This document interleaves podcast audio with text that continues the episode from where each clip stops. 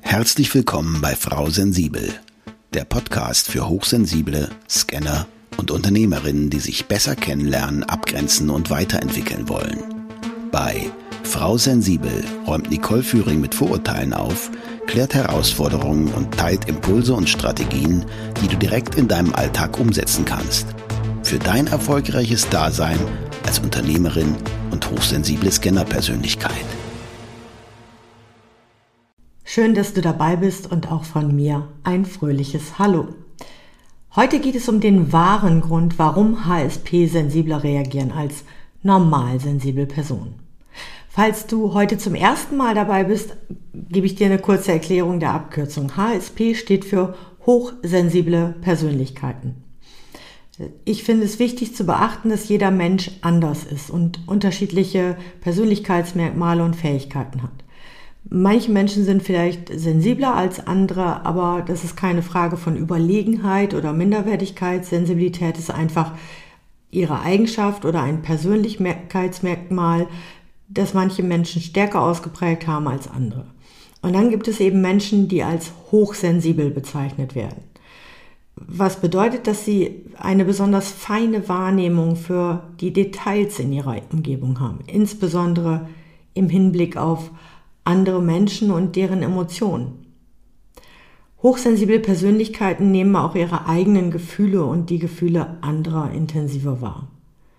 Und diese Eigenschaft kann manchmal als belastend empfunden werden, aber auch als besonders vorteilhaft, je nachdem, wie sie genutzt oder eingesetzt wird. Für mich zum Beispiel ist es, seitdem ich das erkannt habe und bewusst angenommen habe, ein großer Vorteil, gerade in meinem Job als, als Coach, Berater und Trainer, dass ich mich auf die ja, Emotionen und mein Gegenüber so gut einstellen kann. In der heutigen Folge möchte ich über die Besonderheiten von hochsensiblen Persönlichkeiten sprechen. Oft werden die Unterschiede zu normalsensiblen Menschen mit rationalen Erklärungen versucht zu erklären, doch auch die Wissenschaft bietet inzwischen Antworten. Ich habe da so ein paar Punkte rausgesucht, ähm, habe das jetzt mal in vier Kategorien aufgelistet. Erstens, hochsensible Menschen haben ein besonderes soziales Werkzeug, und zwar ihr Gehirn. Sie bemerken Details in ihrer Umgebung, die andere oft übersehen, insbesondere im Hinblick auf ihr Gegenüber. Und jüngste Forschungen bestätigen, dass HSP eine besondere Wahrnehmung haben.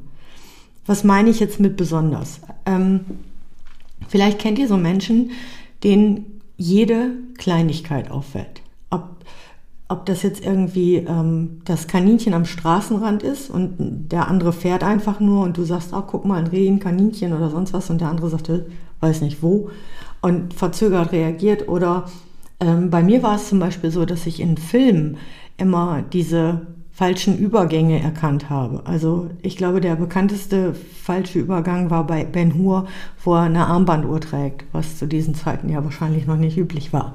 Und wenn Dinge nicht stimmen, wenn Menschen zum Beispiel versuchen, sich zu verstellen, dann haben hochsensible Persönlichkeiten, wenn sie den Raum dann betreten und diese Situation wahrnehmen, oft ein komisches Bauchgefühl. Und das ist wirklich der Punkt, das ist für ganz viele Menschen ganz schwer zu erklären. Also es ist so eine, so eine Wahrnehmung. Äh, ich komme in einen Raum, wenn ich das bei Trainings zum Beispiel habe mit Teams, Teambuilding-Maßnahmen, dann brauche ich nur ein paar Minuten da zu sein und merke schon an der Haltung der Menschen, wie sie sich miteinander unterhalten, was für Mimiken und Gestiken sie haben, dass da irgendwas nicht stimmt. Und ich spreche es dann quasi offen an. Das heißt, ich verbalisiere das und ähm, gebe dem einen anderen Rahmen und weil ich es offen anspreche, fühlen die sich oft ertappt und können dann aber sagen, okay, das ist, die Situation ist so und so, ich habe die Herausforderung. Durch meine Wahrnehmung, dass ich sie verbalisiert habe, konnte ich dann diese Situation einfach mal darstellen, auf den Tisch bringen oder an die Tafel quasi. Und die Menschen haben die Möglichkeit, das dann zu klären. Und das ist eine besondere Art der Wahrnehmung, die hat eben nicht jeder. Wir, wir sprechen immer von 15 bis 20 Prozent. Ich gehe eher von 15 Prozent aus, also durchschnittlich jeder siebte, der diese Wahrnehmung hat. Und die meisten wissen es gar nicht oder haben es noch nicht anerkannt oder können da noch nicht richtig mit umgehen. Und ähm, die Annahme ist der erste Schritt. Punkt Nummer zwei. Hochsensible haben wenig Interesse an oberflächlichen Werten und lieben die Tiefgründigkeit. Wie erklärt man das dann am besten? Ähm, ich finde es immer schön, wenn Firmen oder Unternehmen so ähm, ihr Portfolio so darstellen und äh, Webseiten schön dokumentieren und bebildern etc. Die Frage ist dann immer, wenn da so Werte stehen, ja, wir sind zuverlässig, pünktlich, bla bla bla, ähm, dann denke ich mal, ja gut, erstmal kann das jeder, das ist so austauschbar. Äh, wenn sie dann aber bestimmten äh, Werten nachgehen, dann spürt man oft schon in der Formulierung, wie äh, oder Verhaltensweise der Mitarbeitenden, ob das wirklich so umgesetzt wird oder nicht. Und auch in, in der Haltung, wenn man den Menschen gegenübertritt. Und das fällt besonders hochsensiblen Persönlichkeiten schnell auf. Und zwar nicht wirklich bewusst, sondern dass sie merken, diese Oberflächlichkeit, dass man halt sagt, dass diese Werte wie Zuverlässigkeit wichtig sind, dass aber nicht gelebt wird. Und mit oberflächlichen Werten kann auch gemeint sein wie ähm, Reichtum, viel Geld oder äh, irgendwelche, ähm, ja, wie soll ich sagen, gro große Häuser, Bling Bling etc. Da geht es eher um Harmonie, Zusammensein, Zeit miteinander verbringen. Und ähm, bei Tiefgründigkeit fällt mir immer wieder ein, es geht ums Hinterfragen, vielleicht auch ums Philosophieren. Ich habe früher wahnsinnig viele Fragen gestellt. Es ähm, kommt auch immer wieder zu bestimmten Anlässen kommt das immer wieder hoch, wenn dann dieses Thema kommt. Ja, du hast auch sehr viel gefragt, du hast ähm, das viel selber ähm, erforscht und eruiert und es ging dann zum Beispiel bei Situationen wie einer Beerdigung. Da fragen andere Kinder, okay, wo ist Oma jetzt, wenn die gestorben ist? Und ich habe dann hinterfragt, warum das so ist. Also mir wurde auch versucht zu erklären, dass Opa jetzt im Himmel ist zum Beispiel. Und dann habe ich nicht verstanden, warum man nach der Beerdigung bei diesem Kaffee, warum die alle so fröhlich waren. Ich war tief traurig. Ich war irgendwie enttäuscht und ich habe das hinterfragt. Ich habe mir Gedanken gemacht, warum man das jetzt feiert, dass mein Opa jetzt nicht mehr da ist. Äh, eben waren sie noch alle am Wein am Grab und dann konnte man aber fröhlich sein. Und solche tiefgründigen Dinge im Sinne von, ich glaube, ich war neun, als er gestorben ist, ähm, sind ja nicht so alltäglich.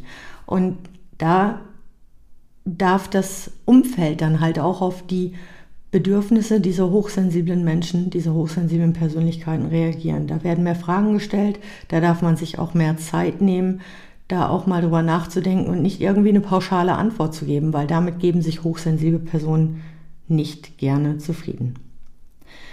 Punkt 3. Hochsensible verfügen oft auch über eine sehr lebendige Gefühlswelt und sind sehr empathisch. Also ich habe früher schon gerne immer alleine gespielt und einfach irgendwelche Geschichten erfunden und wirklich auch durchlebt. Ähm, dass ich, dass ich wirklich in, in Bildern gesprochen habe, dass ich so vertieft war in mein Spiel, in meine Gedankenwelt, dass ich ähm, diese Geschichten wirklich durchgespielt habe und die Zeit verloren habe. Oder recht früh ist mir auch aufgefallen, dass ich bei Filmen und Musik schnell emotional reagiere. Ein schönes Beispiel dafür ist der Film The Last Unicorn oder das letzte Einhorn. Da kommen ganz viele Hochs und Tiefs und es ist ja nun mal ein Fabelwesen, das heißt, da kann sich nicht jeder so schnell mit verbinden. Aber ähm, wenn die Musik dann ertönt, ähm, ich sag mal, klassische Musik macht bei mir ganz, ganz viel aus, wenn dann wirklich so Paukenschläge kommen, es, es wird ein Gewitter nachgespielt oder eine weiche, liebliche Harmonie oder ähm, Tonlage, dann ist man wieder fröhlich und das kann von jetzt auf gleich wechseln. Und da wurde ich oft auch belächelt, dass ich dann wirklich auch in Tränen ausgebrochen bin. Und ein schönes Beispiel dafür ist auch ähm, Walt Disney.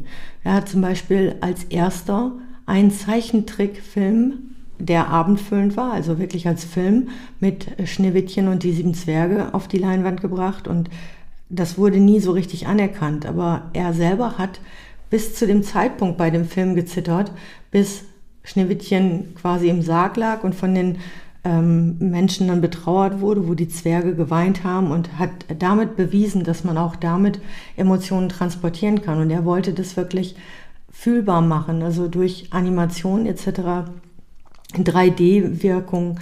Und da merkt man, dass, dass es wirklich eine, eine intensive Auseinandersetzung mit Emotionen, mit der menschlichen ähm, ja, Gefühlswelt ist. Und auch da reagieren die Menschen unterschiedlich. Nicht sensible lachen vielleicht auch über Witze, aber dieses Weinen, diese tiefen Emotionen mitnehmen, das fällt oft hochsensiblen Persönlichkeiten viel leichter. Und Punkt 4. Hochsensible Persönlichkeiten scheinen einen, eine Art sechsten Sinn in Bezug auf die Absichten anderer Menschen zu haben. Und all diese Eigenschaften lassen sich auch im Gehirn der Menschen nachweisen. Also alle Eigenschaften von 1 bis 4, die ich eben aufgezählt habe und jetzt zum sechsten Sinn.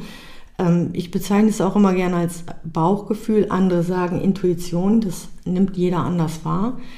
Aber ich habe ganz schnell, wenn ich die Menschen wahrnehme und wenn ich merke, dass es in eine, in eine ja, nicht so gut gemeinte Richtung geht, habe ich ein komisches Bauchgefühl. Und mein, meine Herausforderung liegt tatsächlich darin, dass ich meinen Mitmenschen nicht erklären kann, warum ich diesen diese Idee in Bezug auf die Absicht dieser Menschen habe. Und bisher hat mich mein Bauchgefühl tatsächlich noch nie getrübt. Ich habe dann immer wieder gesagt, okay, ich habe mit anderen schlechte Erfahrungen gemacht, dann muss das ja jetzt nicht bei dieser Person auch so sein. Das heißt, ich gebe wieder äh, Vorschusslorbeeren, Vertrauen in eine neue Beziehung, in eine neue Person rein. Und sage, der hat ja genauso viel Vertrauen verdient wie jeder andere, aber wenn ich dann im Nachhinein merke, es ist nicht gut gelaufen, dann denke ich mir immer, hätte ich mal auf mein Bauchgefühl gehört. Und das ist für mich inzwischen auch so eine Art Motto geworden, dass wenn ich dieses Bauchgefühl wahrnehme, dass ich auch nochmal reinhöre, dass ich vielleicht auch hinterfrage, dass ich offener daran gehe, weil wovor habe ich denn Angst? Wenn ich Menschen offen darauf anspreche, dass sie vielleicht irgendwas anderes vorhaben, also eine bestimmte Absicht, und dazu sei gesagt, jeder handelt immer im besten Sinne von seiner Warte aus. Und hochsensible Menschen sind ebenso, sie wollen viel Harmonie, sie möchten, dass es allen im Umfeld gut geht, aber dadurch vernachlässigen sie dann halt auch oft ihre eigenen Bedürfnisse. Und deswegen ist es wichtig, da auch nachzuhaken, vielleicht drauf zu hören und mal ein bisschen mit zu interagieren und sich zu fragen, Mensch, muss ich sofort eine Entscheidung treffen, muss ich jetzt reagieren oder kann ich auch mal eine Nacht drüber schlafen, weil auch da eine Impulsivität ähm, schnell da ist, wenn man möchte ja auch, dass das Gegenüber sich freut. Wie gesagt, harmoniebedürftig und man möchte, dass es allen gut geht. Deswegen reagiert man dann vielleicht manchmal auch in der einen oder anderen Situation zu schnell. Also nochmal kurz zusammengefasst, hochsensible Persönlichkeiten haben eine besondere Wahrnehmung. Sie haben wenig Interesse an oberflächlichen Werten und lieben Tiefgründigkeit. Sie verfügen über eine lebendige Gefühlswelt und sind sehr empathisch und haben einen sogenannten sechsten Sinn, wie das Bauchgefühl oder die Intuition. Und ich kann an dieser Stelle immer nur wiederholen, die Annahme, also das Gewahrwerden über die Situation, dass ich über diese Hochsensibilität verfüge und egal in welchem Sinne, ob es eine Hellsichtigkeit, Hellwahrnehmung, Wahrnehmung, Empathie, Haptik oder Geruchsempfindung ist, egal in welche Richtung, die Annahme führt zum entspannteren Leben. Ich freue mich, dass du dabei warst und wenn du, wenn dir diese Folge gefallen hat, hör auch gerne bei den anderen rein. Gib mir ein Like, ein Abo oder erzähl es weiter, dass es diesen Podcast gibt. In diesem Sinne sage ich bis zur nächsten Folge mit Frau Sensibel und wünsche dir viel Spaß beim endlich Selbstwerden. Danke für deine Zeit und schön, dass du auch in dieser Folge wieder mit dabei warst. Weitere Informationen zu Nicole ihrem Podcast sowie den direkten Kontakt findest du unter nicoleführing.de.